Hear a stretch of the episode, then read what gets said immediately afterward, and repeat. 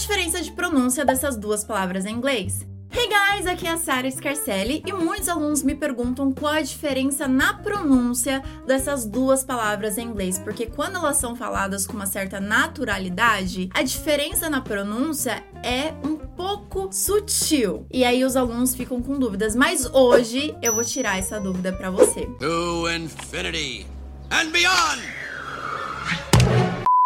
Antes, eu quero te convidar a conhecer mais sobre o meu curso de inglês online e o meu método de ensino, que é totalmente diferenciado e foi feito para você aprender inglês de verdade de uma vez por todas, focando na sua comunicação de uma forma muito natural. Então, clique no link que está na descrição desse vídeo para você saber mais e eu te vejo lá, viu?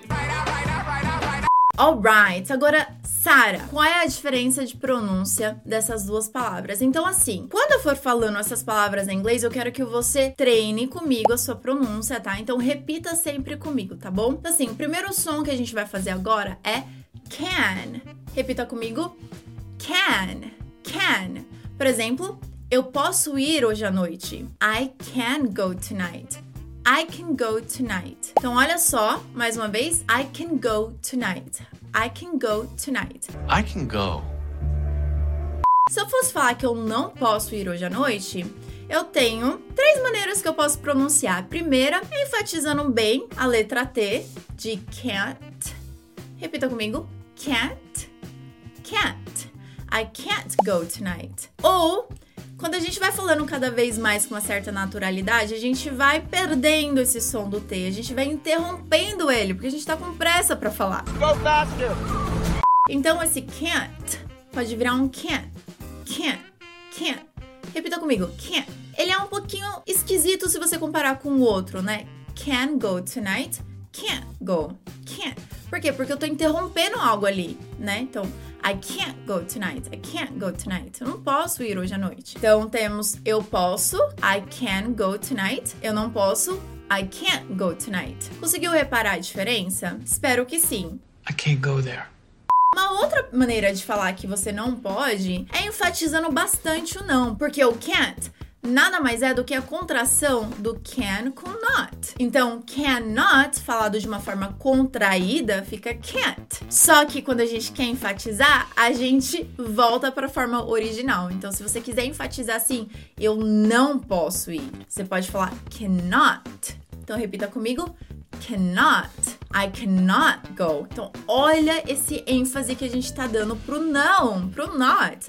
I cannot go tonight. Então, de jeito nenhum, eu não posso ir hoje à noite. I cannot go tonight. E aí, olha o que eu fiz agora. Eu nem pronunciei o T de novo, eu interrompi. Ficou um cannot.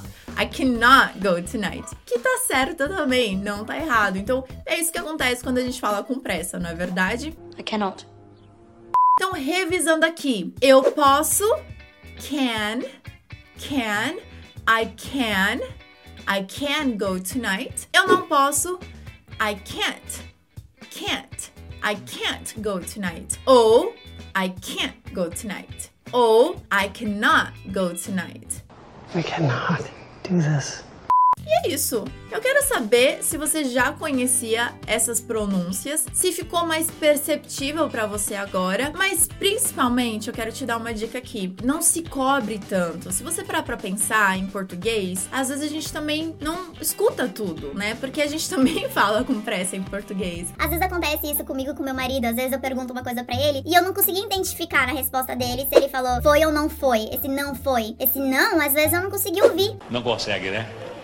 E aí eu pergunto de novo. Então, acontece isso mesmo. A gente fala com pressa em todos os idiomas mesmo. E o jeito é não se cobrar tanto, tá? Não é só porque você não ouviu o som do T do can't que você não é fluente em inglês, sabe? Não é isso, gente, por favor. Então, já quero desmistificar isso para você também. Gostou? Compartilhe esse vídeo com seus amigos para que mais pessoas conheçam essa diferença na pronúncia. Se inscreva no meu canal se você ainda não for inscrito, se inscreva agora agora e eu estou em todas as redes sociais entregando conteúdos gratuitos todos os dias, alright? So thank you so much for watching and I'll see you soon or every day on social media.